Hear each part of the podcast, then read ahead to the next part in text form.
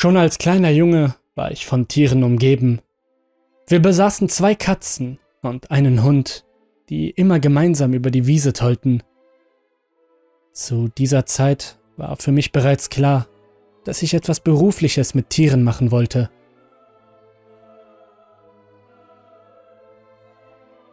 Mich um Tiere kümmern, mit ihnen Zeit verbringen.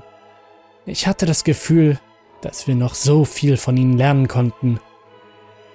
Als ich mit der Schule fertig war und mich meine Mutter fragte, Sascha, was ist dein Ziel? Wo möchtest du hin? brauchte ich nicht lange für eine Antwort.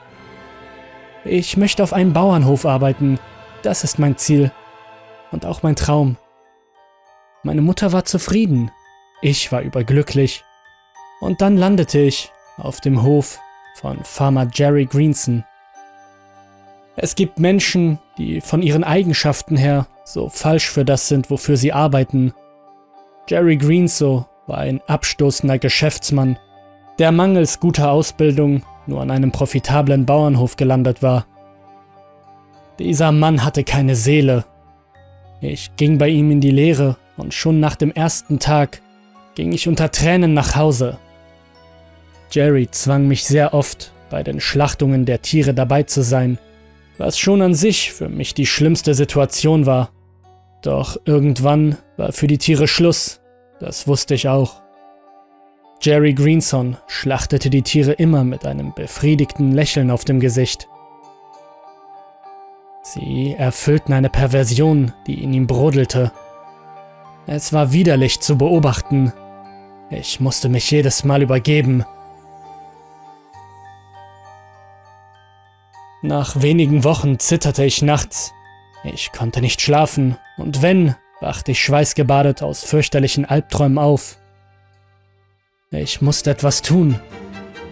Mein Körper wehrte sich, und ich konnte nicht dabei zusehen, wie noch mehr Tiere für Jerrys Freuden leiden mussten. Ich brütete einen finsteren Plan aus und zögerte keine Minute, ihn auch umzusetzen. Als Jerry Greenson langsam seine Augen öffnete, sah er noch ganz verschwommen. Sein Kopf dröhnte fürchterlich. Irgendetwas war vorgefallen, das spürte er. Doch seine Gedanken waren zu benommen, um aus den wenigen Fetzen, die existierten, etwas Vernünftiges zusammenzusetzen. Ihm tat alles weh. Vor allem sein Rücken schmerzte sehr. Er hatte das Gefühl, dass etwas Schweres in ihm war. Dann war da noch dieses dauerhafte Pieksen, das unerträglich wurde. Jerry sah sich verwirrt um.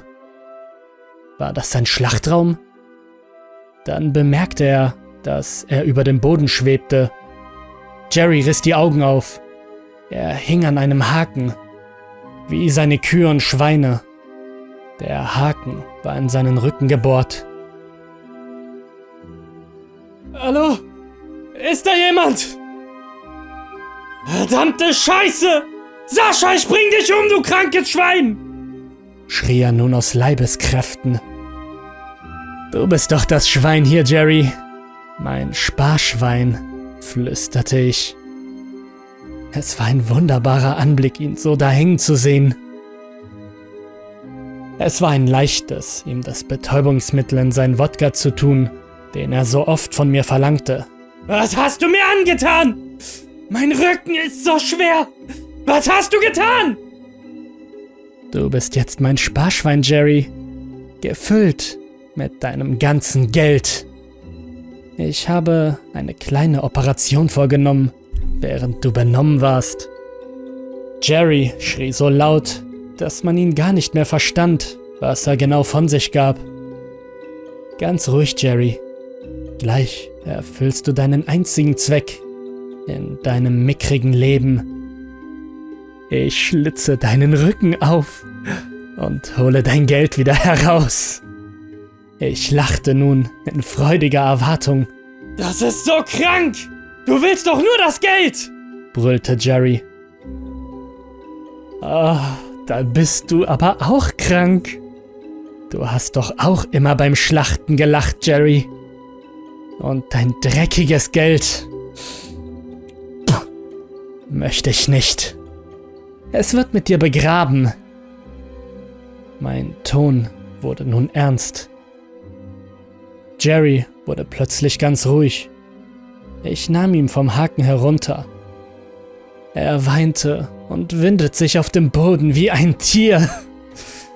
Ein Tier, was seinen Nutzen erfüllt hatte und nun geschlachtet werden muss.